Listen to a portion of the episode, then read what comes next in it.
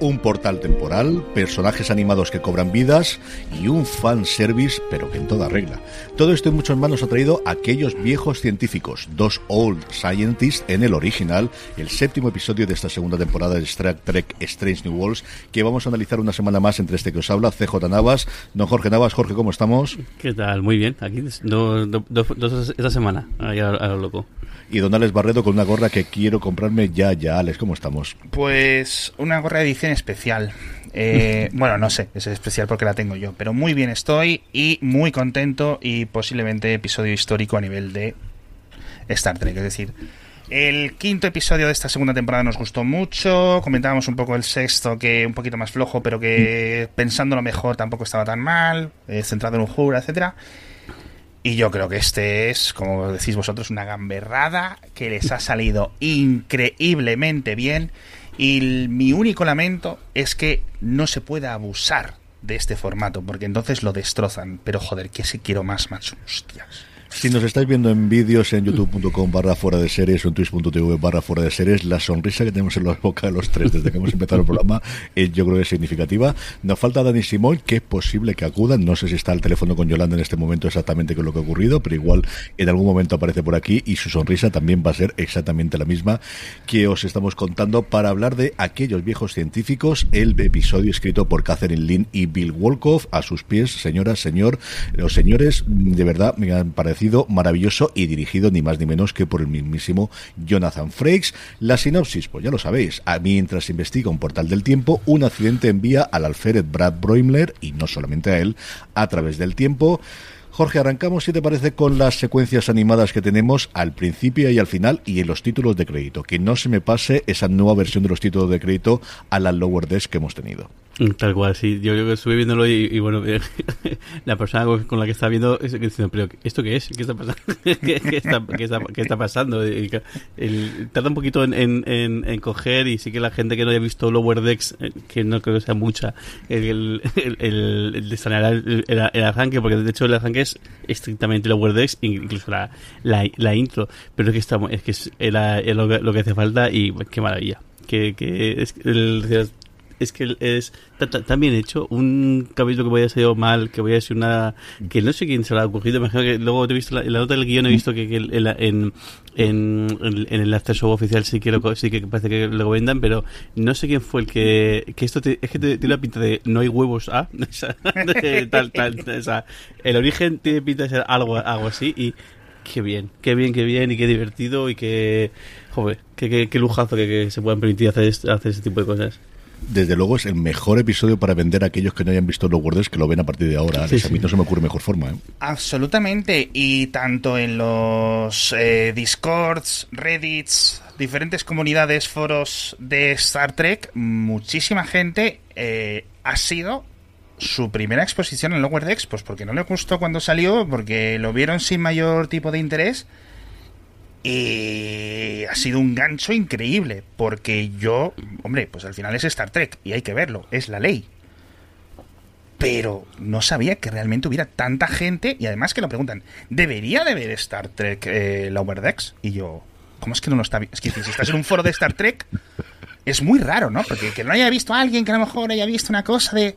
Pero sí que es cierto que hay un porcentaje, no sé cuánto, que creo que va a entrar en el mundillo de Lower Decks y hacen bien, claro. A mí, a mí también me costó un poquito al principio, ¿eh? Yo confieso que la primera temporada hasta los últimos episodios me costaron. Y al final, por esta fan completista y porque, bueno, al final hemos estado tanto tiempo sedientos que queda muy feo esto de, consumir absolutamente todo lo que nos saquen. Yo puedo comprender que no haya visto todos los episodios hasta de la serie original o de la serie animada o que te quedaste en mitad o la sexta temporada de Voyager, hasta de Enterprise que es mucho más defensor, pues que te hayas quedado en algunos episodios. Pero Jorge, después de tanto tiempo, hombre, yo creo que al menos las series hay que verlas, ¿no? Que para eso es tan sí, que va a pasar es el desierto Yo creo que ahí es el tema de la animación. O sea, que hay mm. gente que, no. Hay gente que gusta más la animación que, la, vida real. Hay gente que nos da un poco, un poco igual o podemos tener preferencia. Pero es que hay gente que el tema de la animación no le tira para atrás. Y bueno, y, habrá pasado mm. con Lower Decks. Y si ha pasado también con. con Prodigy, con, Prodigy. Y eso, que la gracia es que el. creo que, que el Lower Decks es, es una serie que sí que además es de animación, pero además para gente muy, muy trekkie. Porque es constantemente, es decir, es que es el tipo de bromas que, que, que, que, que yo haría. O es el tipo de chistes que yo haría si me dejaran hacer un guion de, Star Trek y me metería con todo el mundo y sacaría referencias súper locas y, y, ridiculizaría eh, personajes y situaciones y, y, demás porque es la manera de... de es, humor trekkie de, lo, que es, lo que es The World. Es que, que, luego, eso que quizá la primera temporada todavía están tanteando, pero es que luego la segunda temporada es que despega a lo, a lo, bestia y el tercer día ni, te cuento. O sea, que el que lo que también empezó siendo una gamberrada, porque al, eh, al final es una gamberrada de una idea que que lleva rodando mucho tiempo, ¿no? Tú, yo, yo, creo que lo habías comentado alguna vez, que lo guardes realmente es el nombre de un episodio de la nueva generación. Durante, y de hecho, el, el creo que Discovery en un principio estaba pensado como eh, ser un poco la, el Lower Decks en cuanto a contar un poco la historia, aunque luego ya cambió, por, cambió por completo, pero la idea que tenían era tirar por, eh, por ahí o incluso tener una serie propia que se llamara Lower Decks, no con este tono ni con esta, esta manera, sino centrado en, en, los eso, en los camisas rojas y los pobres gente que no pisa que no pisa el puente nunca y que y que se pasa la vida en, los pasillos de la, de la, de la nave, pero es que aquí es que eso. En la primera temporada como que experimentaron, vieron que tal, y, pero ya la segunda eh, para arriba, para arriba, para arriba. Yo lo que recuerdo de ese en su momento, el episodio es maravilloso, es uno de mis episodios favoritos junto con eh, La Luz Fantástica, la, Luz Mágica, eh, el final evidentemente, Lo Mejor de Dos Mundos y cinco o seis más que podemos tener Darmok y cosas similares de la nueva generación. Em, Mike McMahon, que es el creador, lo que hubo es en esos inicios de Twitter, cuando Twitter era Twitter y no X y, la gente podía hablar y no discutir y no crear, él lo que hizo fue crear en Twitter una ficticia octava temporada de la nueva generación. Y entonces iba contando el desarrollo de cómo sería esa ficticia octava temporada, que luego se resumió en un libro que quiero recordar que es autoeditó. Eso es lo que le permitió estar en todo mm, en la órbita del mundillo Trek y cuando al final fue esto, él parece que sí que había desarrollado esa idea y es la que presentó, supongo que a Kurtzman en su momento y a lo que fue lo que recuerdo de memoria. Lo otro de lo de la octava temporada sí que lo recuerdo, porque además le, leí en su momento algunas de las cosas que puso por Twitter antes siquiera de que existiesen los hilos. Así que imagínate tú, para poder escribir mm, post a post o retuiteando como tenía que hacer aquella mm. cosa y que luego lo recopiló. Y es lo que decíais vosotros todos, es decir, es, es un canto de, de, alguien que es tremendamente fan y que lo vemos episodio tras episodio las referencias es de alguien que no se lo han contado. O sea, que este tío se lo conocía absoluto y perfectamente y es algo que vemos también aquí con todas las referencias que tiene el episodio. Un episodio, Jorge, que ya les decía que, que lo han enclavado y yo creo que es el gran acierto de a todos. Es cierto que aquí tampoco, tú, tienes la posibilidad además de contarnos de que lo has visto con alguien que al final no está tan aficionado tan eh, cerca del mundo Trek, ¿no? Que, que, es un buen episodio. Es decir, yo creo que tiene igual que el que posiblemente es el mejor crossover de todo lo que se ha hecho, que es el episodio de los tribbles de la, del Espacio Profundo 9, en el que recuperan uh, el episodio original, que además para los efectos de la época es sencillamente maravilloso, en el que contaban una historia. Y aquí esta historia centrada en lo que es conocer a tus héroes y cómo además tus héroes tienen a su vez héroes cuando vemos esa referencia que tiene con Enterprise, es que cuentan una muy buena historia más allá de la sonrisa perenne que tenemos los cuarenta y tantos minutos del episodio. Jorge. Sí, y, y, además que es un crossover muy difícil de hacer, porque eso, porque el, el, es que hay un salto en el, hay un salto en el tiempo, o sea, que el, que la, el que hemos tenido el crossover entre Discovery y entre Strange Wars, aunque no es un crossover como tal, porque realmente como que Strange Wars es un spin-off de, de, Discovery, pero esa unión entre personajes de series distintas, que es más habitual mm. cuando son pues, son contemporáneos o cuando han tenido algún referencia y me siempre claro, aquí es un salto en el tiempo en, enorme y cómo juegan con eso y cómo consiguen eso, cómo el, el, el y las dudas y, y, y, además bromean mucho con el en todos los episodios de viaje en el tiempo es no no redes mucho no la líes que esto puede afectar y aquí incluso intentando que no pase nada no paran de liarla y no paran de hacer cosas y no paran de decir cosas que, que, que está y está también hecho porque eh, consiguen mezclar los dos mundos claro eh, el, hecho de, del salto a la, a la imagen real que incluso también bromean con el tema de la imagen real sobre todo al final cuando dicen que se ven con dos dimensiones en la manera de hablar. Hay un momento en el que hace la broma y dice, ¿por qué hablan tan rápido? Y es, claro, y es, es que es el tono, o sea, cómo consiguen incrustar todo lo que es la manera de funcionar de, de Lower Decks, tanto en las bromas, en el este, mm. en, bueno, en el vestuario, es que hasta el detalle de el detalle que Mariner vaya remangada es que es una delicia, es una estética delicia porque yo creo que es la primera vez que veo a alguien en Star Trek con el uniforme remangado que, que, que en animación es gracioso, pero es que aquí la vida real es mucho más eh, mucho más divertido verlo. Y es que está es que está muy es que está logradísimo y eso y como el, el eh, está muy bien como también el, el Boiler al principio está como fascinado y de repente es cuando se da cuenta de las cosas que hay, las cosas que no tiene que decir el, el y eso, eso toda la referencia al intérprete de, de, de, Archer, el, el, el cómo, bueno, Y luego también, y luego lo comentaremos en momentos especiales, que gracias a todo ese tipo de, de menciones que hace a los personajes y, a, y, y además, hay un detalle que da mucha información sobre dónde, cómo puede ir algunos personajes a, a futuro en esta serie. Alex, además tenemos un episodio en el que tenemos eh, la incorporación de dos personajes que hasta ahora hemos visto en uh -huh. dibujos animados y en cuerpo, sí. en, en, y como siempre decimos, en una serie en la que el cast principal está muy encajado y muy bien y lo ves perfectamente, es decir, que podrías perfectamente tenerlos en el futuro dentro de la, de la propia tripulación. Totalmente. Eh, son tantas cosas las que podríamos comentar. y no sé si esto nos puede salir aquí un episodio de dos horas y media, pero si me dierais tiempo sí que sí que eso. O sea, desde que por fin salgan eh, bueno, por fin no, es decir, volver a ver más Oriones, uh -huh. que creo que es la forma de decir el plural en castellano sin complicarme mucho la vida, eh, pues eso siempre es un gustazo.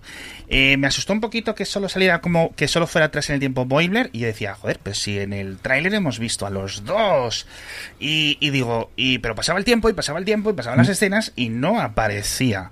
Y yo, ah, bueno, ya sale. Y ya me quedé un poco más tranquilo porque dije, a ver si va a ser los últimos dos minutos, etcétera, porque al final, lo que yo no sabía, ¿vale? Es que Tony Newsom, que es la actriz, ¿Mm? tiene una carrera mmm, gorda como actriz de cuerpo y voz, no solo como actriz de voz. De hecho, claro, yo ahora cuando la vi, dijo, si esta es la de Space Force, digo, si es que estoy cansado de verla, que es una serie que tampoco ha sido la leche, pero que decir, actriz, actriz. Y bueno, eh, Jack Dennis, Dennis Quaid. El, el, hijo de Dennis Quaid. Bueno, el nieto, ¿no? Es el nieto del sobrino, Jorge, tú Jack lo sabes. Quaid, es el Jack Quaid, pues uh -huh. fantástico, pero como le vemos en The Voice, pues muy, muy similar. Eh, todo, o sea, todo. Eh, hay una escena en la que el actor imita la forma de andar de su dibujo animado, así como levantando el culo rollo marcha olímpica que me parece increíble porque yo creo que es que nunca me había fijado que en la serie anda raro, decir, bueno, pues anda raro en una serie, es un dibujo animado. Pero cuando le ves escaparse así mirando hacia atrás, dices tú, ¡hostia! Y te entra todo y, joder, o sea, el detalle máximo. Y, y tantos y tantos. Me ha gustado muchísimo que poder ver ese esa perspectiva, que yo creo que es algo que los guionistas hacen fantástico en Strange Worlds, que es, venimos del futuro, los viajes en el futuro más o menos existen, es decir, ya es algo relativamente común, no es un extraño, no se tiran como 20 minutos ahondando en el tema. Mm. Estas son las reglas. no hay que hablar de esto, de esto no se cuento.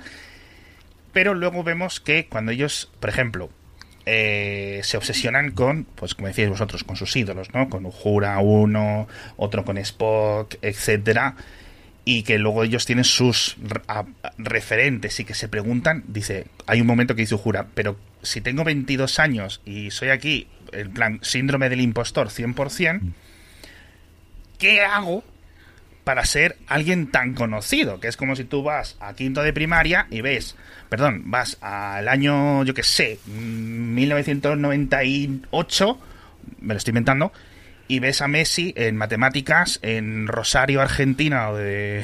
no me acuerdo la zona, y te quedas así embobado mirando a Messi, ¿no? Y Messi dice, pero este señor, ¿por qué me mira? ¿Que me quiere secuestrar? Yo qué sé, son cosas de estas del viaje del tipo que creo que nunca se han explorado bien, bien, bien, y que creo que aquí queda muy, muy fantástico. Y por último, muchísimo, creo yo, improvisación por parte de los actores. Creo que se lo están pasando pipa grabando estos episodios, este el quinto, etcétera son muy buenos actores, creo que comentabais además que muchos venían de teatro y al final el teatro te da muchísimo de este tipo de tablas y se nota que hay muchas cosas improvisadas y que las han dejado. Varias de las cosas que ha contado Alex y también Jorge antes, luego os contó lo que decían ellos en, en, en, el podcast oficial, en el programa oficial que han tenido junto a Will Wheaton esta semana en The Ready Room, que de verdad que vale muchísimo la pena que veáis. A mí, Tandy Newson, yo lo primero que recuerdo haberla visto fue en Brock Mayer, que es una serie cafrísima de comedia. En mm. su momento que yo vi, eh, me gustaba mucho por el tono que tenía y por el mundo que contaba que era el mundo de béisbol, pero es la excusa, es muy rollo como es Friday Night Lights con el fútbol americano por la parte de, de comedia. Es de las comedias más cafres que yo he visto en mi puñetera vida. Ya salía la tercera temporada, porque es una serie que cambia mucho, quitando al personaje principal que lo hace Han Cazaria, va cambiando mucho de los secundarios en cada una de las temporadas. Y uh -huh. ella sale en la tercera y es maravillosa. De verdad que tiene un papel maravilloso. Y luego recuerdo en Space Force que era de las cosas que yo salvaba de la serie, que al final fue una serie tremendamente fallida en esa época loca que tuvo Netflix de, de hacer de series con nombres propios y con muchísimo, muchísimo presupuesto. Jorge, yo creo que es una, un episodio, como hemos comentado, para contar escenas y para contar momentos, y ya lo hemos ido haciendo. Así que nada, yo creo que rienda suelta y momentos y escenas que te hayan gustado especialmente o relaciones, porque al final estos dos hablan con toda la gente del puente. Sí, tal cual. Creo que está muy bien hecho el, hecho que vaya primero Boiler y es el como que empieza a despegar, empieza a, soltar y, y, demás y como que lo ven Claro, está muy bien porque el, al principio como que todo es tan gracioso, es decir, no me quiero diga, no creo que me cuentes nada, pero luego todo el mundo dice, no, no, quiero que me cuentes, y sobre todo, y está bien porque es el único punto un poco dramático, claro, el, no es lo mismo que el resto, o sea, Ortega, eh, una heroína de guerra, Ujura, la no sé qué, bueno, lo de una y el póster es maravilloso, como, como lo hilan y cómo hacen el, el pero claro, lo jodido lo de, lo de Pike, eh, porque claro, Pike sí que tiene interés eh, personal en eso y claro, y creo que también eh, hace muy bien el, cómo no dejan, o sea, como que saben lo que hay, sabe, o sea, además Pike sabe lo que lo que va a pasar con él y cómo eh, el Boimler intenta decirle no, aprovecha la vida, no quiere decirle el, su futuro pues muy próximo lo que lo que va a ocurrir. Creo que esa parte está muy bien el cómo y creo que la entrada de Tandy Newton, eh, que mira, qué suerte y qué acierto que los personajes de Lower Decks se parezcan a ellos, lo de, han hecho su imagen semejante porque de esta manera eh, han podido hacer, hacer esta, esta Y creo que el, que, el que entre de... Eh, y está eh, porque el, es que está muy bien porque el, Mariner es muy graciosa y muy divertida y súper y super valiente y súper temeraria y lo consiguen hacer aquí aquí también. Lo poquito que es que es que de, este episodio dices es que es ella es que le ha clavado. Y yo el y luego una cosa un detalle que quería, lo quería comentar y es que eh, no conocen a Lan. Mm. Es la, hmm. única que no, que no conocen y no consiguen colocarla, lo, cual es eh, lo, leí en, lo leí un comentario en, en, TV Show digo, y no había caído digo, es verdad, qué bueno. Y yo creo que como que deja un poco entrever el episodio que hemos tenido de la ANT con el tema de los viajes eh, de, de, la agencia esta de temporal y demás, quizá sea un porqué. Y también que es entendible porque claro, si su relación con, con Kirk sigue adelante, es algo que podría afectar también al, al, al canon, o es algo que, que, habría que explicar de alguna manera después, y quizá esta, el hecho de que ella tenga un futuro que pase por, por ahí, o que fallezca, que también puede ser una, una, una opción, eh, el, pues parece un poco y, tirar por ahí. Creo que está muy y está muy muy muy fino, pero que está este tipo de detalles que dicen cómo está todo planificado de principio a fin y la línea de, cada uno, porque si no aquí lo más normal es que se, les escapará seguro. Hay otra cosa también con esas conversaciones sales y te dejo también hablar de todo lo que te apetezca de escenas o de momentos especiales, que es la relación con Chapel y Spock, de, ese momento en el que hablan los dos y le dicen, pues esto acaba. Y como ella es consciente de, pues esto acabará. Ya, es triste, es triste porque al final ella se lo toma, pues yo no sé si es que en el siglo XXIII, etcétera, pues ya la gente está un poco de, otras formas, pero al final el amor es el amor en el siglo XVII, en el XXIII, quiero decir, ella está enamorada de este señor y alguien le está diciendo o le ha dejado caer de una forma sin saberlo y sin dejarlo saber que, que no va a ir. También te digo, son gente lista y saben que las relaciones pues funcionan un porcentaje de cada X. Quiero decir, bueno, estás enamorado al final, pero en fin. Eh, triste, eh, bien interpretado, una escena de ascensor, cortita, puntazo fuerte para ti y, ahí queda creo que no han abusado también de ese tipo de referencias, de que todo se base en que vienen del futuro. En plan, ay, ¿dónde está Solo? ¿Dónde está el doctor? ¿Por qué no está el doctor? ¿Sabes? Y cosas así, ¿no? Eh, lo de Pike queda muy bien. la referencia del póster de lo de número una etcétera, fantástico, múltiples menciones en el este. Eh, quiero volver a hacer hincapié en el vestuario de esta serie porque es que les quiero mucho a la gente que trabaja en el vestuario porque eh, ahora mismo el cosplay más hot de la Comic Con 2024, sí, de la 2024 porque acaba de ser la otra, va a ser los uniformes de Lower Decks Sin duda. en versión real, que justo leía yo que decías, va remangada, pero es que no los habían acabado los de ella y estaba y no tenían las mangas completas a nivel de la costura, etcétera, con lo cual yo creo que lo hicieron así porque va a estar arremangada, pues da igual, ¿no? Así que increíbles, la verdad que los diseños que siempre hay mucha curiosidad dentro y mucha batallita, ¿no? Dentro de los fans de este uniforme me gusta más, este menos, tal, y como hay como diferentes niveles, y a mí estos me han gustado mucho. Y la coña que hacen con, con la, con, la, con, la, con la coña que hace con, la, con las barras de los uniformes, como ellos tienen los puntitos, Mm. pero ellos tienen las barras, hacen bromas con eso, y las bromas con los cacharros, o sea, con el tricorde, cuando Boyle dice, Dios, un tricorde, no sé qué, no sé cuánto, y luego con el comunicador, diciendo, y, el, y la broma que hace Pike dice, "Pero si no hay nada mejor en el mundo que, que, que abrir la, la, la solapa, que es algo que también podemos trasladar a, a, nuestro, a la época los, los móviles de concha y los móviles con sí. Eso este- está muy de hacer porque son, son frases súper cortitas, y, y, pero es que son chistes muy, muy buenos todos. Yo me adelanto lo que contaré después sobre las mangas, se las cosieron. O sea, Ah. estaban hechos a propósito y estaban cosidas, lo cuenta Tandy Newton, de cuando no, bueno. no eran remarcadas, sino que estaban cosidas para que fuesen así. Es una de las Sí. cosas múltiples que cuentan. Yo hay dos escenas que no pude parar de reírme y que las he visto varias veces. Luego os preguntaré de- de- de- sobre el episodio cuántas veces creéis que podemos ver esto en los próximos tiempos. Por un lado es el encuentro entre Spock y Boimler cuando están intentando hacer este compuesto químico para volver a devolverlo al futuro y va a explotar. La reacción de eh, Spock, que me recordó mucho la de Pike la semana pasada, cuando de repente pasa con la bandeja de canapés y tira para atrás, que no está ¿vale? En este momento, además, es que ves como Spock, sin prisa, sin prisa, pero sin pausa, pero totalmente estoico. Sale, es decir, lo que en otras circunstancias sería salgo corriendo, sé que va a explotar, pero sigo siendo quien soy. Entonces voy muy rápido, pero muy tranquilo, pero muy suave, a esconderme en la parte de atrás. Lo vi tres veces y me moría de risa. Y luego el mejor momento para mí, que es cuando Boimler llega a la, eh, a la habitación de, de Pike, a la superposición de Pike, ve que está la silla de montar, se sube diciendo Riker. O sea, en ese momento dije, no puede ser verdad, porque dije, lo he escuchado mal. No, no, no, no. Se sube a los Riker, que Wick Wilton dice también que él lo hacía siempre que podía, porque quería ser el mayor como su grandísimo amigo y director de este episodio, Jonathan Frakes, y cuando dice Riker, digo, no puede ser verdad. Hijos de su madre. Hostia, tío. Y cuando, cuando Boyle se despierta y dice, computadora, apaga el programa. pensando, pensando que está en la, en la holodeck y se quedan todos mirándose. Es muy bueno ese, ese tipo de guiños. Hostia, sí. Además que dice Riker y sube la pata y Riker está ahí porque está grabando porque es el director. O sea, es decir, es que todo tiene que ser. O sea, yo, yo creo que tienen que volver a doblar el episodio porque el audio de la escena es completamente inválido, lleno de carcajadas de fondo. O sea, tiene que ser increíble. Eh, o sea, pagaría mucho dinero por poder asistir a la grabación de uno de estos episodios. Tiene que ser una locura. ¿Creéis que es el episodio que más veces vamos a volver a ver de todo eh, eh, la serie en los próximos tiempos, Jorge?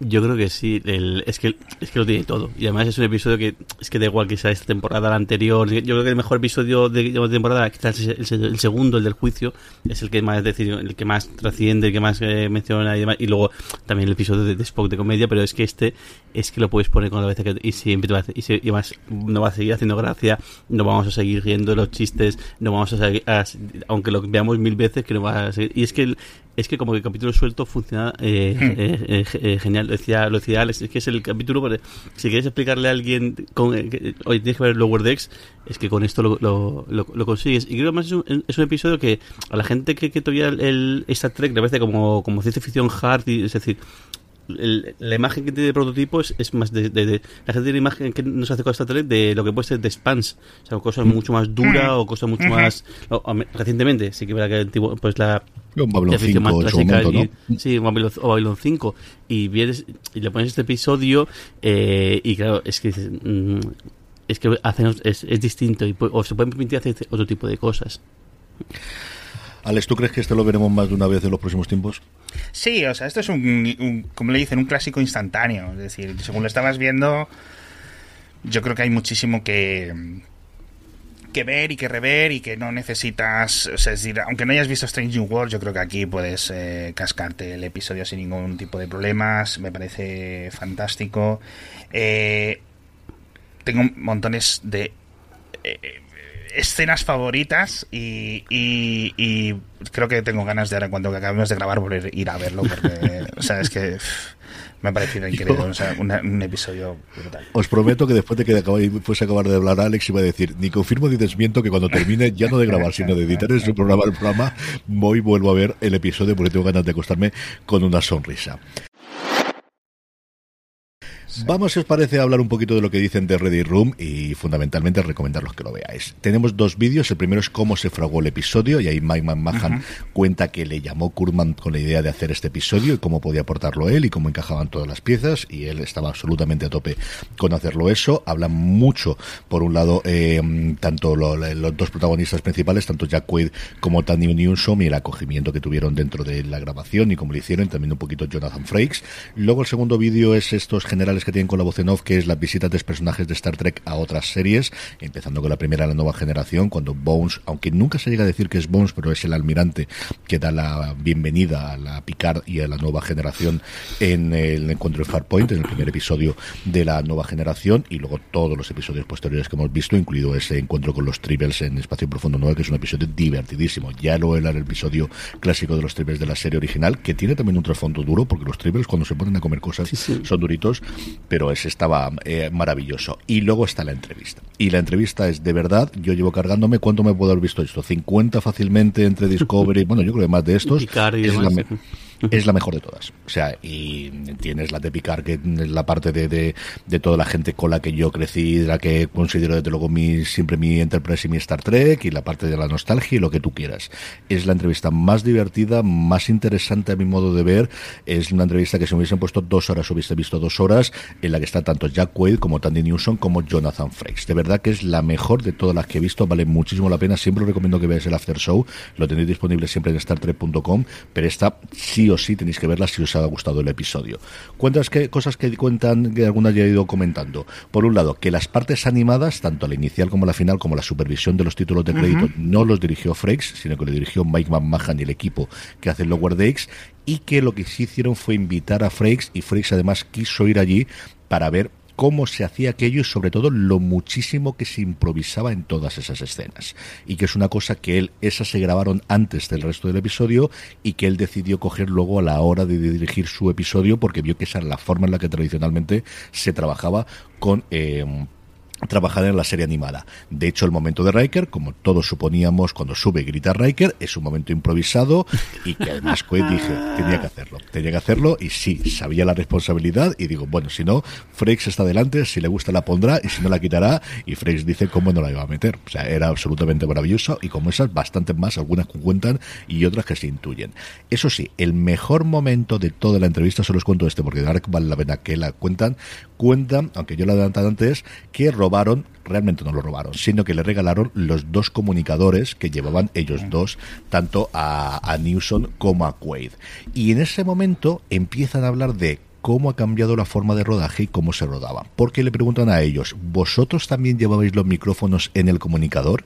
Y Frakes le dice, no, no, en nuestra época el puente era mucho más pequeño, no existían los lavalier inalámbricos que llevan ahora, y todo se hacía con boombox, todo se hacía con lo que hemos visto toda la vida de cuando se corta mal, con la pértiga y con el micrófonos de ambiente, y luego, si era necesario, pues evidentemente grabar encima cuentan, dicen, es que además, y Wito le dice, es que nuestro puente era mucho más pequeño, y ellos dicen, pues a mí siempre me da la sensación que vuestro puente era mucho más grande de cuando lo veíamos en la tele de este de aquí. Y le dicen después, ¿y vuestros eh, comunicadores iban cogido como imanes? como los nuestros, dicen, no, no, los nuestros iban con velcro. Si ves la cara que dicen cuando llevan velcro, dice, con velcro, pero no siempre, porque cuando nos los teníamos que quitar, porque la escena había que quitarlo, iba con fixo de doble cara. Para poder...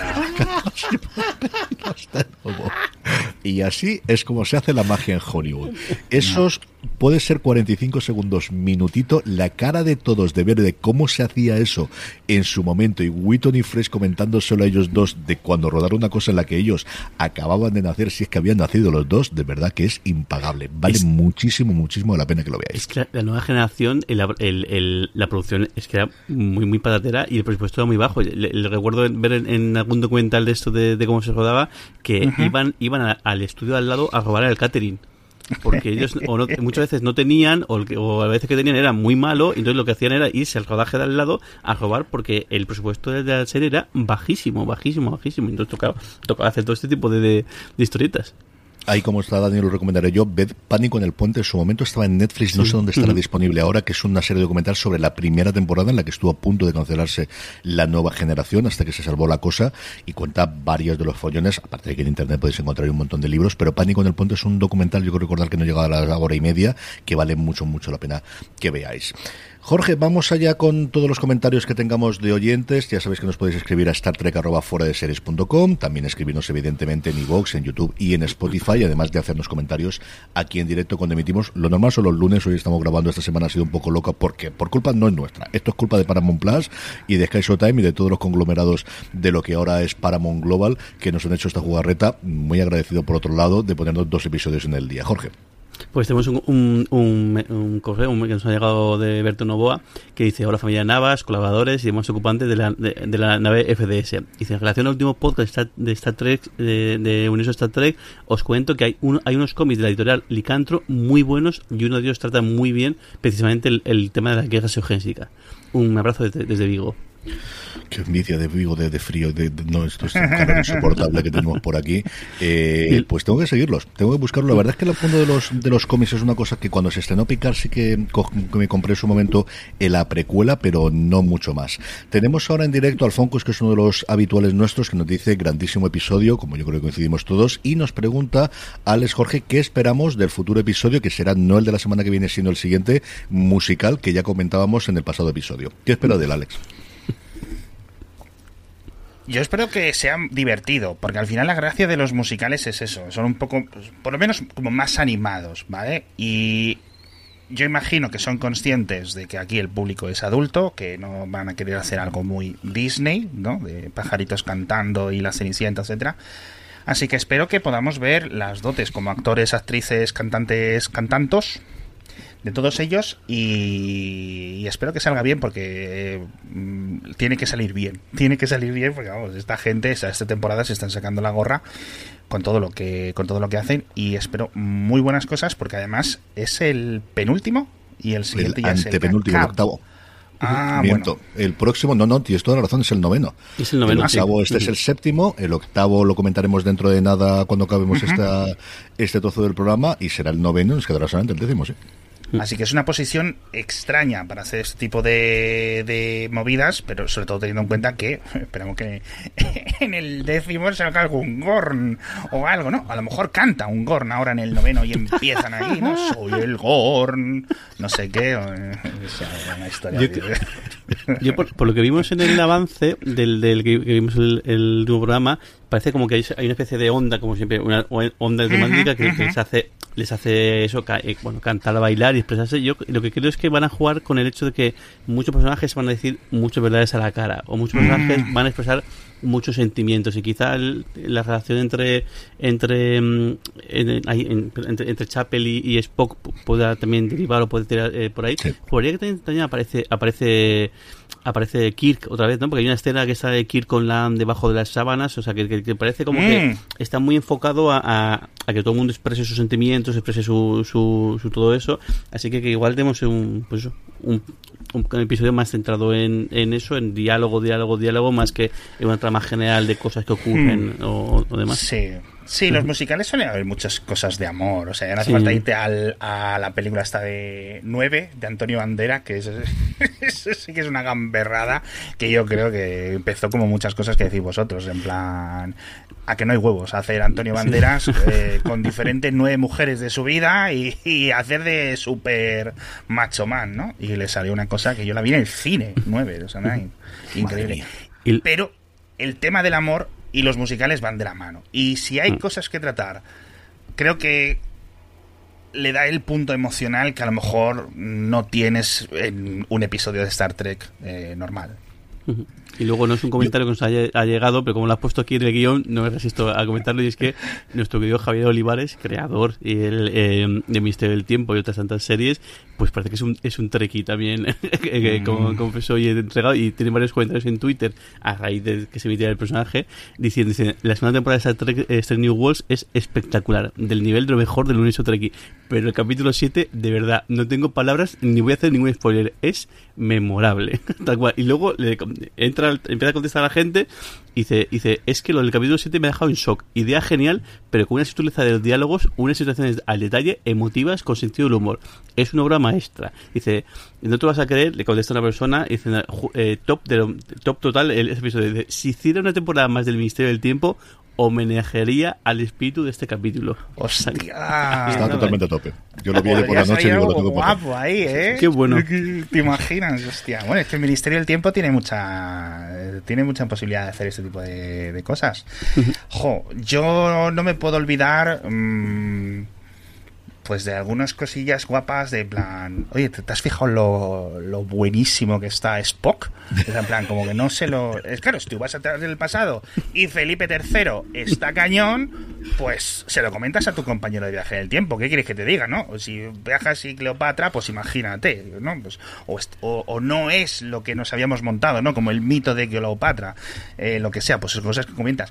Y que están, cuando están en el fondo, al final el contraste de la seriedad de esta gente del pasado, etcétera, no sé qué, con su compostura, tal, tal, tenemos un problema porque tenemos... Y los otros dos ignorándoles como los gamberros de la clase en el fondo gritando y, y todos les están oyendo.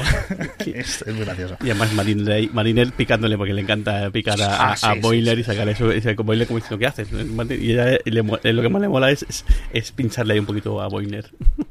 Yo ahí, Eh, cuando lo de. Spock, lo que me recordó a mí fue en los Tudor, la primera vez que ves a Rico VIII, y es cierto, pero lo que pasa es que tienes la imagen de Rico VIII de cuando ya era un feo gordo y después de estar ya con tres divorcios encima, ha sido mujeres muertas eh, por el camino, alguna mujer muerta, pero se hablaba de en su momento en la juventud, cuando era joven, que era de lo- los príncipes en ese momento de toda Europa más atractivos, y en fin, Jonathan, eh, Jonathan Rhys Meyer en su momento álgido era lo que era, y Henry Cavill que estaba detrás también, desde Ahí, luego. ahí empezó. Sí, sí. El Sí. episodio, precisamente hablando de los episodios musicales, yo recuerdo que Once Again with a Feeling, que fue el episodio famoso de Buffy, que es el que siempre se pone como ejemplo, era un episodio musical, pero era un episodio muy importante para la trama. Se revelaban muchas cosas, iban la línea por lo que decía Jorge, de que la gente ya no solamente que cantase, sino que se decía las verdades y cambiaban mucha cosa en esa temporada. Y luego una cosa que yo desconocía, eh, pero que le escuché en el podcast que hace eh, Jason Snell eh, eh, todas las semanas con Dan Moren hablando sobre que hacen recaps también el análisis y me gusta mucho lo que hacen ellos dos, es que eh, el showrunner de esta temporada, Henry Alonso Myers, además de haber hecho un montón de cosas, pues estuvo en Chuck en su momento, estuvo en CSI, estuvo en Embrujadas, o estuvo en Betty o en Covert Affairs, lo último que hizo, además como creador y showrunner, fue The Magicians, que es una serie que la gente que la ha visto a mí siempre ha hablado maravillas, es una serie que a mí se me escapó por completo, una serie más del mundo de fantasía que de ciencia ficción, de la que, como os digo, siempre me han hablado muy bien, es una serie que originalmente se emitió en Sci-Fi en Estados Unidos y también aquí en España, y que todas las temporadas tenía un episodio musical. Y tenía un episodio musical, además no de un numerito musical, sino que era musical de principio a fin. También tenía varios actores y actrices que cantaban bien. Es decir, que el hombre, y además aquello duró seis temporadas o cinco temporadas, si no recuerdo mal, de cabeza ahora mismo. Así que mm, esto cierto conocimiento tiene de cómo funciona el mundo del musical. Yo coincido con Jorge que creo que se van a destapar varios. eh, mm, varios asuntos, cinco temporadas tuvo The Magician y a ver qué ocurre.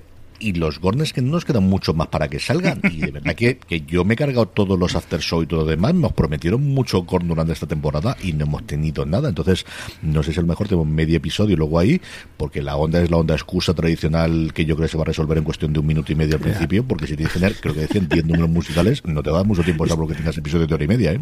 Y además me imagino que tiene un, un panel en el que pone cosas que hemos utilizado esta temporada. Viajes en el tiempo, check. Eh, hostia, pero tienes que hacer. Venga, pues venga, dos checks. Venga, eh, nebulosa, check. Eh, no sé qué tal. ¿Qué nos queda? Nos- pues mira, nos queda onda electromagnética. Venga, bien, bien.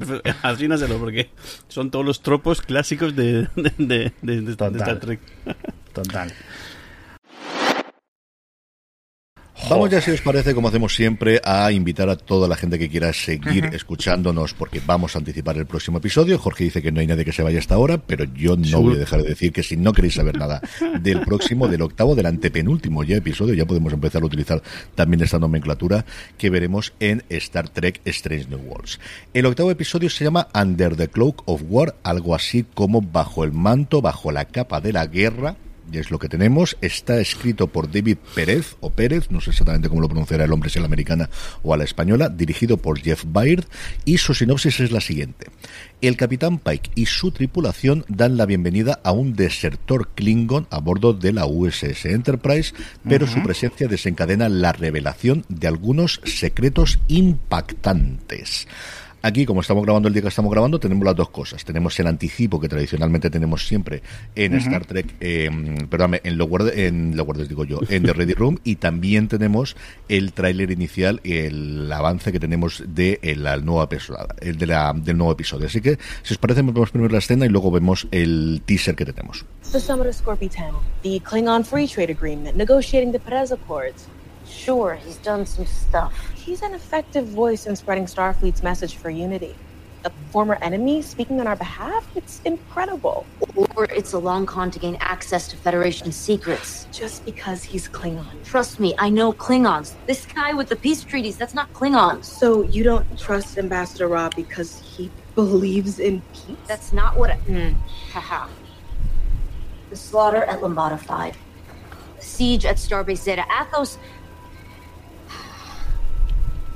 I didn't mean to hit a nerve. It's okay. You're right. I don't really know what he's about. All I know is the stories, like that he killed his own men to cover his retreat. There's a reason other Klingons call him the Butcher of Jagal. Captain on the bridge? Movida. Toda su esplendidez de, al carnicero de Jagal, como dice que se llama, que yo cuando lo vi dije, yo a este actor lo conozco, ¿lo habéis reconocido? Claro, el de Wire, el, el, el, el, capitán, ¿no? El comisario que, que monta Hamster. Efectivamente, Colvin es el personaje, el actor es Robert Wisdom, que ha hecho un millón de cosas en toda su vida. Boller también. Sí, además lo tengo por aquí, así que lo vamos a enseñar también, ya que estamos por ahí, si soy capaz de encontrarlo con los mil millones de pestañas. Tengo que cerrar las pestañas, es que no cierro las pestañas y lo que hay. Esta es la imagen que tenemos de él en Wikipedia. Yo creo que, como os digo, sobre todo a la gente que haya tenido. Y luego salió también en la temporada, ah, cuando Prison Break se veía todavía mucho, que es la segunda o la tercera temporada, también salía Robert Wisdom, que como os digo es alguien tremendamente conocido y con un, bueno, si empiezas a mirar aquí todo lo que tiene, esto es largo de aquí. Recientemente en Barry, también ha salido en la tercera y la cuarta temporada, que quizás lo habéis visto, y en un episodio de Accused, esta última temporada, la serie también de Howard Gordon, el co-creador en su momento de Homeland, pero fíjate, en el 2019, pues en Watchmen salió también, no lo recuerdo yo en Watchmen, supongo que saldría allí, y en Blue Bloods, como siempre. Claro, y en Black Bear él es el juez, ¿no? ¿O es el juez o es el, o es el, político que, que, que inicia todo el rollo de que metan a este en la cárcel y demás. Es probable, sí. Y en Bowlers también, que yo vi menos, pero yo creo que sí, recordaste que la, que la ha visto bastante Jorge en su momento. Sí, es un, personaje, es un personaje odioso, porque es el, es el padre de uno de los deportistas y es el que lleva, el que intenta llevar por el, por el mal camino y es, da mucha, mucha tierra al personaje que hace. Vemos que aparece el, el tráiler como tal y luego vemos también las fotos que las volvemos a tener exactamente igual. Ambassador, it is my honor to welcome you aboard the USS Enterprise. Other Klingons call him the Butcher of Jagal. The Federation believes everyone deserves a second chance. No, he's pretending. Sometimes you pretend something long enough, it becomes the truth. War doesn't leave you. It can bury itself, and it's always there. All of us have to remember what we love most. We fight for them, but if we don't fight, we don't win. El trailer nos muestra lo que yo suponía que íbamos a ver cuando vimos el avance y contaban todo este trasfondo, que es en estas guerras estuvieron todos, pero especialmente Chal, eh, Chapel y en Venga, y recordamos ese episodio con ese suero de, que se mostró y que esto no sé es con la, pistola de Chekhov, pero en algún momento parecía que ese suero tenía que volver a, salir, Alex. Sí, y ¿sabes qué me ha recordado? Porque yo no, no, lo, no había ubicado. Digo, a ver, claro, pues que al final un enemigo de pues va a causar sus problemas, como veíamos con Ortega en el avance, pero no había caído, así que va a ser muy interesante ver la perspectiva. Vamos a ver si descubrimos algo más sobre Envenga y Chapel, que podamos averiguar incluso sobre el futuro posible de, de Envenga dentro de la, de la serie, si podemos saber algo más del suero, a lo mejor lo cuentan ahí, si lo experimentaron o lo usaron en, la, en el conflicto, etcétera Y ¿sabes a qué me recuerda un episodio de DS9? en el que viene uno de los mm, malos más malos de los, de los cardasianos que había sido pues el eh, digamos el nazi de Treblinka, el jefe de Treblinka pero espacial y de repente está ahí y dice los bajoranos, este señor es un genocida y le estáis aquí y, y la sensación es muy compleja porque es que no sabes a quién creer. Y eso es uno de los mejores episodios y si aquí consiguen emular parte de esa sensación de alguien que se haya sentido, claro, al final, ver a alguien al que tienes que cuidar, pero que hace pocos años ha matado a un montón de tus compañeros, hostia, es una sensación muy fuerte. Espero poder ver algo por ahí, ¿qué esperas tú del episodio?